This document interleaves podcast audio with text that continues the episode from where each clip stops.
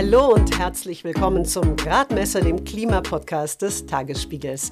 Mein Name ist Ruth Ziesinger. Schön, dass ihr mit dabei seid. Die große Mehrheit der Deutschen hält die Klimakrise für ein großes Problem. Und die meisten Menschen sind auch, theoretisch, für mehr Klimaschutz. Wenn es aber konkret wird, also wenn zum Beispiel ein Tempolimit diskutiert wird oder ein Windrad in der Nähe des eigenen Hauses gebaut werden soll, dann bröckelt schon mal die Zustimmung. Und dann schlägt oft die Stunde der Klimawandelleugner und Populisten. Weil erstere Argumente liefern, warum die ganzen Pläne sowieso gar nicht notwendig sind, und weil letztere einfache Feindbilder schaffen, bei denen die anderen ohnehin nur Böses im Schilde führen. Doch was folgt daraus, wenn die Ampelkoalition jetzt tatsächlich loslegt mit der Energiewende? Wenn Windparks und neue Stromtrassen die Landschaft verändern?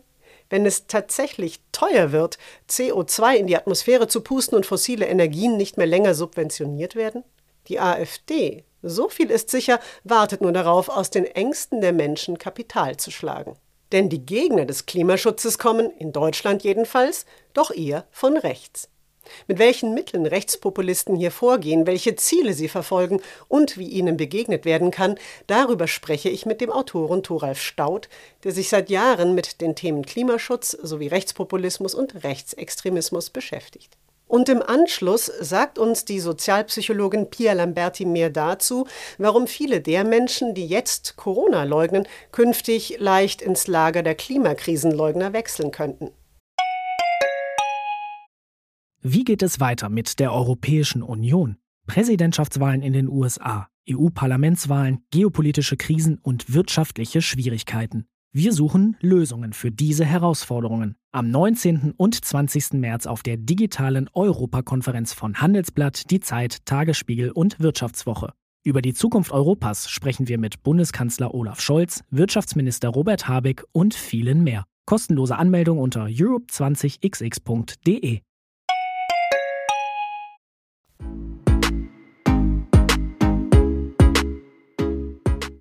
Thoralf Staudt schreibt seit Jahren über den Klimawandel und arbeitet zu rechten Ideologien. Sein neuestes Buch hat er zusammen mit Nick Reimer verfasst. Es heißt Deutschland 2050, wie der Klimawandel unser Leben verändern wird. Einen Link dazu findet ihr in den Show Notes und einen Link auf das Wissenschaftsportal klimafakten.de. Das ist sehr informativ und Thoralf Staudt hat es mitgegründet. Für den Gradmesser haben wir uns im Videocall unterhalten. Vielleicht Könnten Sie das zu Beginn kurz einordnen? Wenn wir über die Gegnerschaft von Rechten gegen den Klimaschutz reden, da spricht man ja einmal von Rechtspopulisten sowie von Rechtsextremisten und Rechtsradikalen. Worin ähneln sich denn diese Haltungen und worin unterscheiden sie sich? Ich glaube, der Unterschied und die Differenzierung zwischen Rechtsextremismus und Rechtspopulismus ist sehr, sehr wichtig. Ein Rechtsextremist, so wird es auch vom Verfassungsschutz definiert, der will den Staat äh, umstürzen, der will die verfassungsgemäße Ordnung umstürzen und äh, greift dazu auch zu gewalttätigen Mitteln. Rechtspopulisten hingegen tun das Erstmal nicht. Was einen Rechtspopulisten auszeichnet, ist zum Beispiel einen Gegensatz zu konstruieren zwischen denen da oben und wir hier unten. Ein Rechtspopulist äh, stellt sich als Vertreter der wahren Volksmeinung hin und argumentiert gegen die vermeintliche Elite. Er spitzt auch Konflikte zu. Langfristig äh, wollen auch Rechtspopulisten den Staat umbauen, aber mit anderen Mitteln und äh, mit einer anderen, mit einer anderen Gewalt Gewalttätigkeit, als es Extremisten typischerweise tun. Und daraus folgen dann eben auch unterschiedliche Argumentationsstrukturen in Bezug auf Klimaschutz und Klimawandel.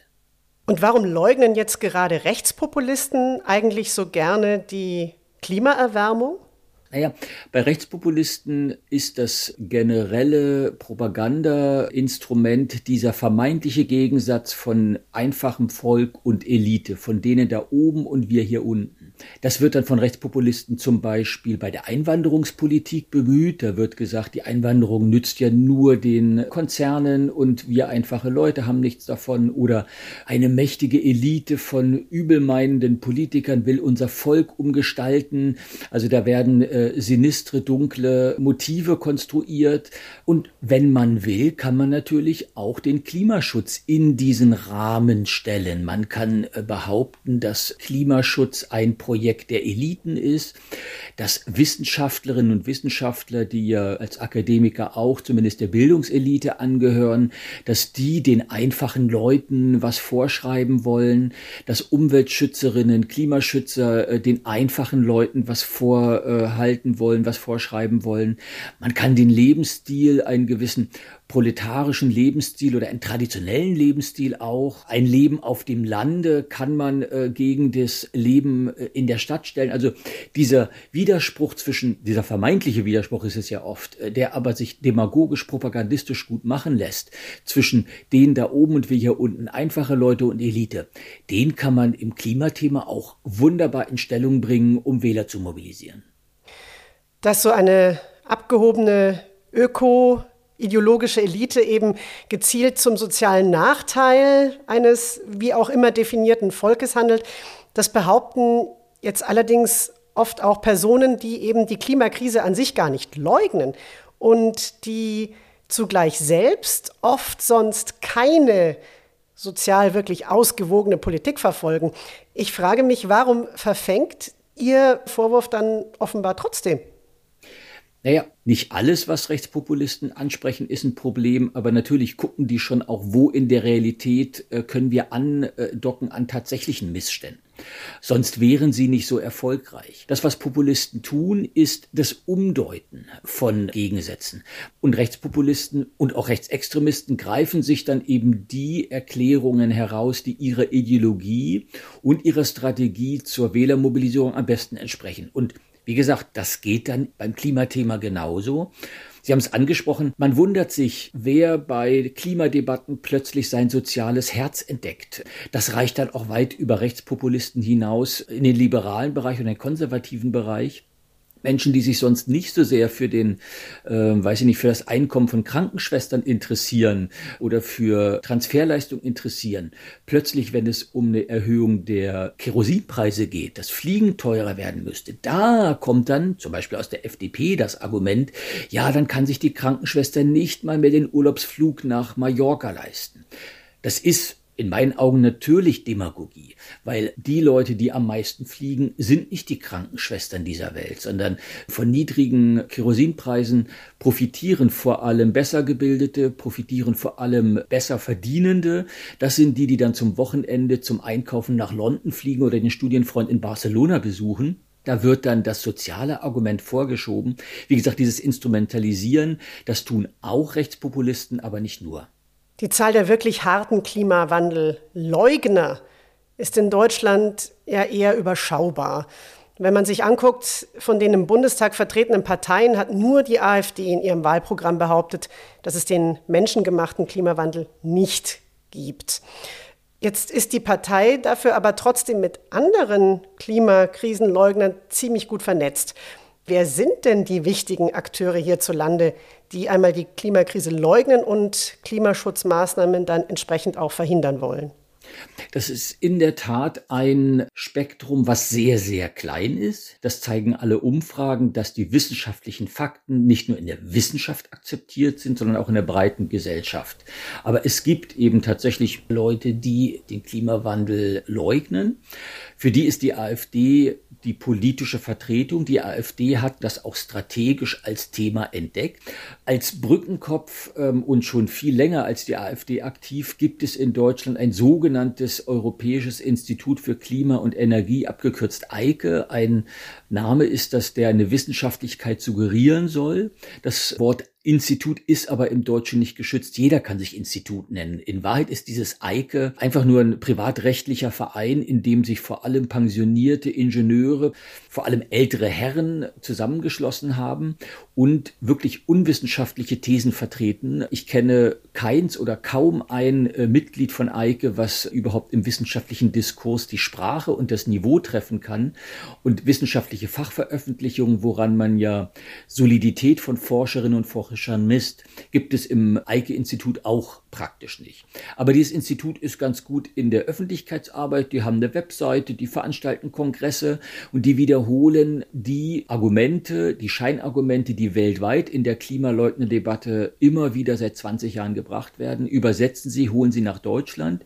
Und das ist das Interessante, diese Argumente von Eike werden dann aufgegriffen, zum Beispiel von der AfD, zum Beispiel werden sie aufgegriffen von Leuten, die gegen den Ausbau der Windenergie sind, von Leuten, die für den Erhalt von Atomkraft sind. Also das ist ein häufiges Phänomen, was ich beobachte, dass Leute, die aus politischen, aus privaten Gründen, aus persönlicher Betroffenheit, weil sie ein Windrad hinterm Haus jetzt gerade blöd finden, argumentieren sie dann gegen das Windrad, aber nicht nur gegen das Windrad, sondern sie ziehen die Notwendigkeit des Windrades in Zweifel und ziehen sich dann Argumente der Wissenschaftsleugnung heran und bestreiten die Ernsthaftigkeit der Klimakrise. Also da sind Stellvertreterdiskussionen bei weiten Teilen der Leute, die in Deutschland nach wie vor klimaleugnerische Argumente bringen. Die nutzen das, um politische Maßnahmen abzulehnen, die sie aus anderen Gründen ablehnen. Alexander Gauland hat es ja schon 2019 angekündigt, dass sich die AfD eben auch neben Euro und Migration dann den Klimaschutz als Thema greifen wird, sich gegen Klimaschutz wenden wird, um eben auch ein Alleinstellungsmerkmal zu haben. Und es ist die Windkraft, gegen die setzt sich die Partei ganz besonders ein.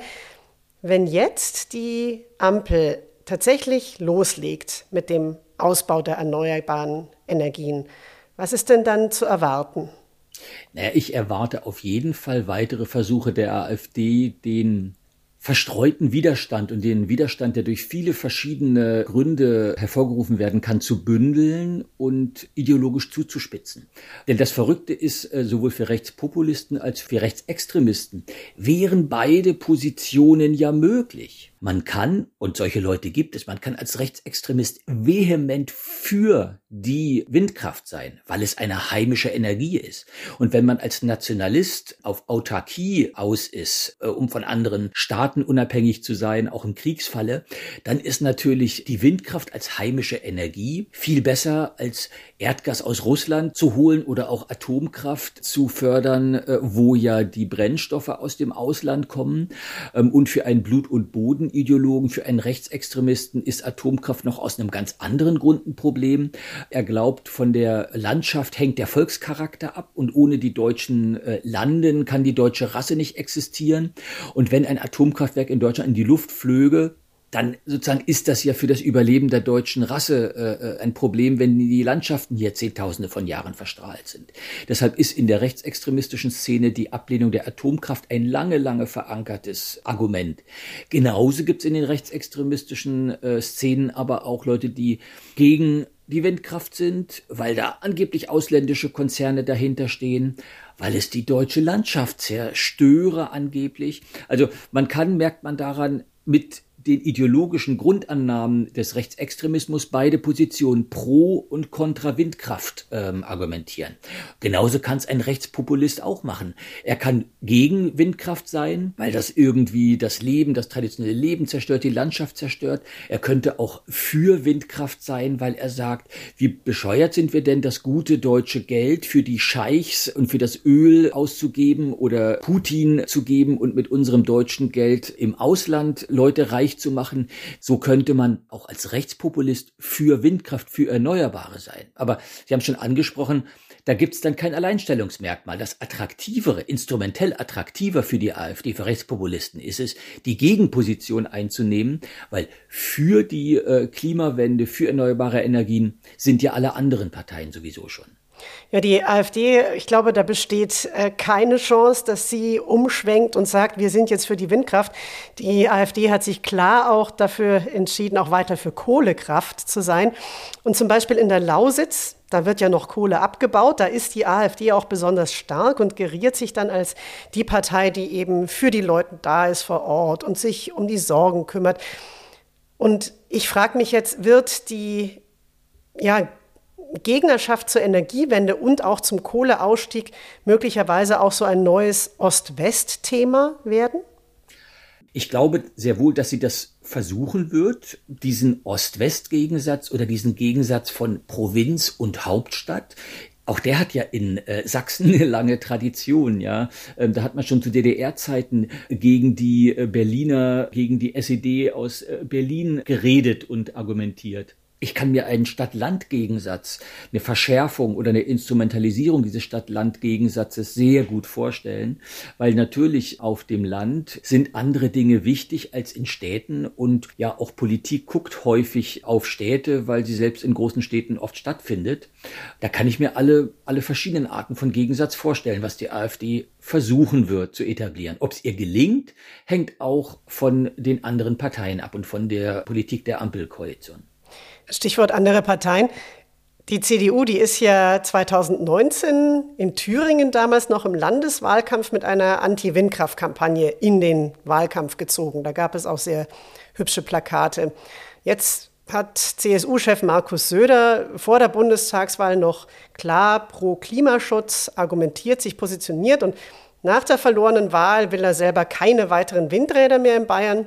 Kommt denn jetzt bei der Union der populistische Backlash? Ich glaube, die Lage ist sehr in Bewegung, auch bei den Konservativen. Bisher war die Ablehnung von Klimaschutz fast ein Identitätsthema für die Konservativen. Nicht so sehr, weil es logisch ist, weil als Konservativer ist man ja auf die Bewahrung der Natur eigentlich aus. Aber historisch in Deutschland war Klimaschutz, war Umweltschutz äh, lange ein Thema eher des linken Milieus. Und sich da abzugrenzen, das anders zu machen, war für Konservative, für die CDU identitätsprägend. Das kippt aber gerade, weil auch die Union gemerkt hat, Klimawandel bedroht das sichere, stabile Leben in Deutschland und auch weil in der Wirtschaft das Thema kippt. In Bayern ganz aktuell, der Landesverband der bayerischen Wirtschaft hat gerade der CSU gesagt, dass mit den Abstandsregeln für Windkraft, das schadet uns als Wirtschaftsstandort. Wir brauchen hier sauberen Strom, um Industrie in Bayern zu halten. Und wenn ihr weiterhin Windkraft verhindert, schadet ihr der bayerischen Wirtschaft. Das ist ein Argument, was auch in der CSU zunehmend ankommt. Und ich bin mir ziemlich sicher, dass wir da in den nächsten wenigen Jahren viel Bewegung bei der CSU, aber auch bei der CDU sehen werden. Wird es da auch eine Unterscheidung vielleicht von Ost- und West-CDU geben? Ich glaube ja, weil die Ost-CDU tatsächlich im Milieu her oft eine andere ist als die West-CDU. Sie ist, äh, salopp gesagt, konservativer, manchmal reaktionärer. Sie ist aber auch in der Frontstellung mit einer starken AfD, ich sag mal, taktisch in einer ganz anderen Lage. Und da wird dann schon auch versucht, Unzufriedenheiten aufzugreifen, die die AfD aufgreift. Und da tatsächlich kann ich mir vorstellen, dass die Ost-CDU eher Dinge zu kopieren versucht, mit denen die AfD erfolgreich ist, als die West-CDU. Und das kann auch im Bereich Klima-Energiewende sein, ja. Wie lässt sich denn dann Rechtspopulisten vor Ort am besten das Wasser abgraben? Salopp gesagt durch eine gute Politik, durch den sozialen Ausgleich, damit eben nicht ein Widerspruch, eine Frontstellung von oben und unten oder äh, Elite und einfaches Volk konstruiert werden kann.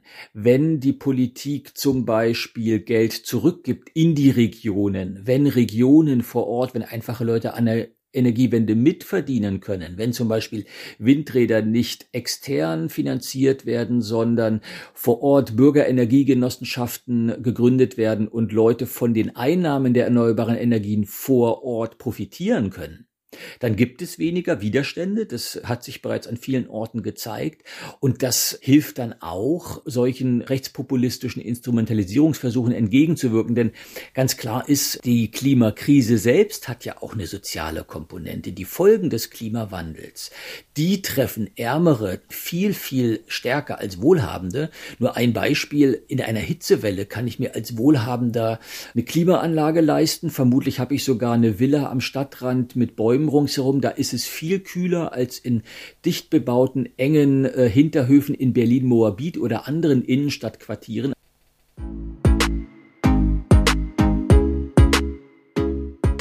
Klar ist also, notwendige Klimaschutzmaßnahmen wie zum Beispiel ein CO2-Preis dürfen nicht nur eine fossile Lebensweise teurer machen, sie müssen gleichzeitig sozial ausgeglichen werden. Es gibt dafür aber glücklicherweise auch ziemlich viele Möglichkeiten, wie zum Beispiel die Idee eines Klimageldes. Wie das funktionieren kann, hat Brigitte Knopf vom Mercator Research Institute in einer früheren Gradmesserfolge erklärt, die ich euch ebenfalls verlinke. Aber was passiert, wenn Menschen solche Fakten gar nicht mehr hören wollen? Die Sozialpsychologin Pia Lamberti forscht zu Verschwörungsmythen und dazu, warum sich Menschen aus der Mitte der Gesellschaft darin verlieren. Zusammen mit Katharina Nokun hat sie zuletzt das Buch True Facts, was gegen Verschwörungserzählungen wirklich hilft, veröffentlicht. Einen Link findet ihr in den Show Notes. Pia Lamberti und ich haben über Zoom miteinander gesprochen.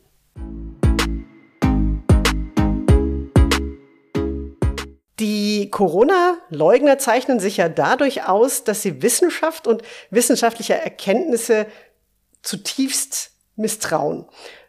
Sind diese Menschen, die jetzt regelmäßig gegen die Corona-Schutzmaßnahmen auf die Straße gehen, auch alles potenzielle Klimakrisenleugner? Wenn man sich Menschen anschaut, die ja zumindest eine gewisse Affinität auch zum Verschwörungsdenken haben, zeichnen sie sich ja auch eben gerade dadurch aus, dass sie wissenschaftliche Evidenz ablehnen oder ja so Pseudowissenschaften folgen, ne, so den Alternativexperten in Anführungsstrichen. Und letztendlich sind die Themen da recht austauschbar. Wir finden, dass im medizinischen Bereich, genauso wie eben im Kontext der Klimakrise, dass da eben die Evidenz, die da ist, abgelehnt wird, sich dagegen ausgesprochen wird, die neu umgedeutet wird. Deswegen würde ich schon sagen, dass es da sehr, sehr große Überlappungen gibt. Im Moment ist in diesem Milieu der Klimawandel noch nicht so ein starkes Thema, aber als es zur Flutkatastrophe kam, in Rheinland-Pfalz, in Nordrhein-Westfalen hatten wir auf einmal einen Peak und es wurde sehr, sehr viel auch darüber gesprochen, inwiefern das nicht eigentlich eine Absprache der Regierung gewesen wäre, die schon auf einer Konferenz vorher beschlossen hätte, dass die Gegenden geflutet worden werden sollten, die ähm, eben mit Absicht versucht, die Bevölkerung zu reduzieren. Und deswegen ist es auch immer meine Warnung, dass das, was wir jetzt gerade im Kontext der Pandemie sehen, auch eben uns bevorstehen wird in Bezug auf den Klimawandel, die Klimakrise. Kann man denn jetzt schon Lehren aus der Corona-Pandemie ziehen, zum Beispiel eben für die Energiewende, damit Hetzer dann aber nicht so leichtes Spiel haben? Ja, wenn man sich das verschwörungsideologische Milieu anschaut, ist es tatsächlich so, dass da teilweise es schon heißt, dass Corona-Pandemie nur eine Übung wäre für die Klimakrise. Also das wird tatsächlich so explizit genannt.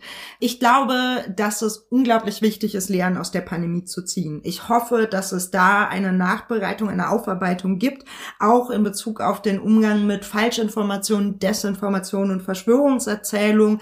Das Thema wurde ja leider häufig nicht ernst genug genommen, obwohl eigentlich ja von vornherein klar war, dass das eine Herausforderung wird. Aber politisch wurde das häufig nicht so gesehen und es bringt eben Herausforderungen mit sich. Es führt dazu, dass Menschen Maßnahmen ablehnen, sich sogar absichtlich gegen Maßnahmen stellen. Das wird Teil ihrer politischen Identität. Und wenn man sich jetzt Studien anschaut, ist es ja schon so, dass der Anteil derer, die sagen, es gibt keinen menschengemachten Klimawandel, ähm, in Deutschland noch relativ gering ist. Das sind so ungefähr zehn Prozent. Aber wenn man eben zum Beispiel auf Impfablehnung guckt, also wirklich radikale Impfablehnung, das war auch immer nur eine kleine Gruppe. Das waren so drei Prozent in der Bevölkerung und das hat extrem zugenommen, vor allem in Ost, im Osten Deutschlands. Und bis zur Corona-Pandemie war es eben so, dass die Impfeinstellungen, die Impfquote im Osten immer höher oder positiver waren als im Westen. Hat auch was mit kulturellen Faktoren zu tun. Und in der Pandemie hat sich das dann radikal gewandelt. Und für mich ist eine Lehre aus der Pandemie, selbst stabile Einstellungen wie die Haltung zur Impfung können sich verändern, wenn Rechtspopulisten, wenn Rechtsextreme, wenn Verschwörungsideologen Stimmung machen. Und das ist was, was wir für die Klimakrise auch mitnehmen müssen, dass selbst wenn das jetzt nur eine kleinere Gruppe sein sollte, die noch größer werden kann, wenn das mehr zum Thema wird. Haben Sie denn zum Beispiel einen Rat, was denn eine Lehre wäre oder was man denn besser machen könnte, wenn sich zum Beispiel jetzt massiver Protest gegen den Ausbau von Windrädern an einem Ort formiert? Was mein Eindruck ist, was wichtig ist, ist früh zu sein, ist schon mal ein Vorteil. Also wenn man früh im Blick hat, da braut sich gerade was zusammen, kann man besser reagieren und hat so ein paar Tage Vorsprung oder Wochen, je nachdem, was es ist. Also das zum Beispiel, was wir auf Telegram beobachten, strahlt in den Rest der Gesellschaft rein. Die Themen, die ich auf Telegram sehe, landen drei Wochen später in der breiteren Gesellschaft. Deswegen ist ja eben es auch wichtig, da genauer hinzuschauen, auch bei den, sagen wir mal jetzt radikaleren Stimmen, weil die Einfluss haben, auch auf die, die irgendwie vielleicht nicht so eine starke Meinung haben oder nur eine gewisse Affinität. Also da diese Dynamiken, das Zusammenspiel zu verstehen, das fände ich eine Lehre aus der Pandemie und nicht erst dann so lange zu warten, bis das Kind in den Brunnen gefallen ist. Auch, das vielleicht eher nochmal eine Lehre auch aus der ähm, Flutkatastrophe, nochmal eine Unterteilung in Falschinformationen, Desinformation und Verschwörungserzählung, weil das unterschiedliche Strategien sind. Ne? Also bei der Flut war es zum Beispiel so, da gab es Falschinformationen über, weiß ich nicht, zum Beispiel, dass Dämme gebrochen seien. Die sind aufgrund eines Informationenvakuums entstanden, aus meiner Sicht. Also weil die Leute wirklich nicht wussten, was passiert da gerade und nur alle paar Stunden es Updates gab.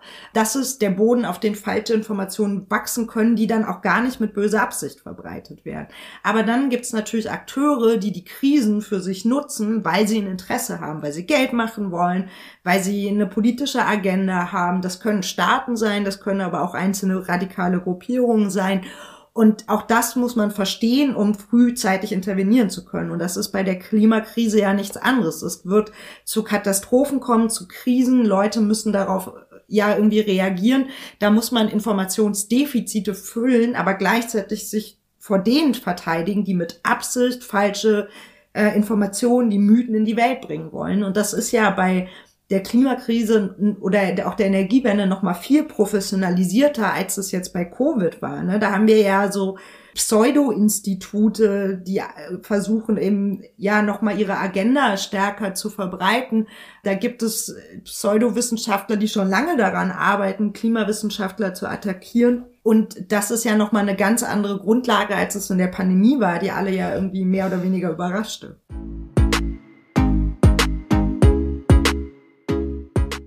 Pierre Lamberti war das über die Gefahren von Verschwörungsmythen in der Klimakrise. Und für diese Woche war es das auch mit dem Gradmesser. Ich hoffe, es hat euch gefallen. Wenn ihr Kritik habt oder Anregungen, dann schreibt sie bitte gerne an gradmesser.tagesspiegel.de. Das freut uns und hilft uns sehr. Im nächsten Gradmesser geht es übrigens um die Frage, welche Notwendigkeiten und Pläne es gibt, einen Teil des CO2s in unserer Atmosphäre vielleicht wieder zu entfernen. Stichwort Carbon Dioxide Removal. Ich spreche darüber mit Oliver Geden von der Stiftung Wissenschaft und Politik. Er ist unter anderem Leitautor beim Weltklimarat.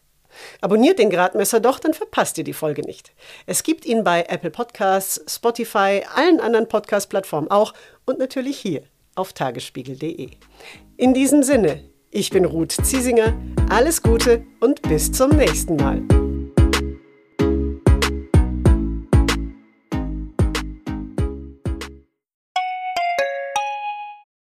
Wie geht es weiter mit der Europäischen Union? Präsidentschaftswahlen in den USA, EU-Parlamentswahlen, geopolitische Krisen und wirtschaftliche Schwierigkeiten. Wir suchen Lösungen für diese Herausforderungen. Am 19. und 20. März auf der digitalen Europakonferenz von Handelsblatt, Die Zeit, Tagesspiegel und Wirtschaftswoche. Über die Zukunft Europas sprechen wir mit Bundeskanzler Olaf Scholz, Wirtschaftsminister Robert Habeck und vielen mehr. Kostenlose Anmeldung unter europe20xx.de.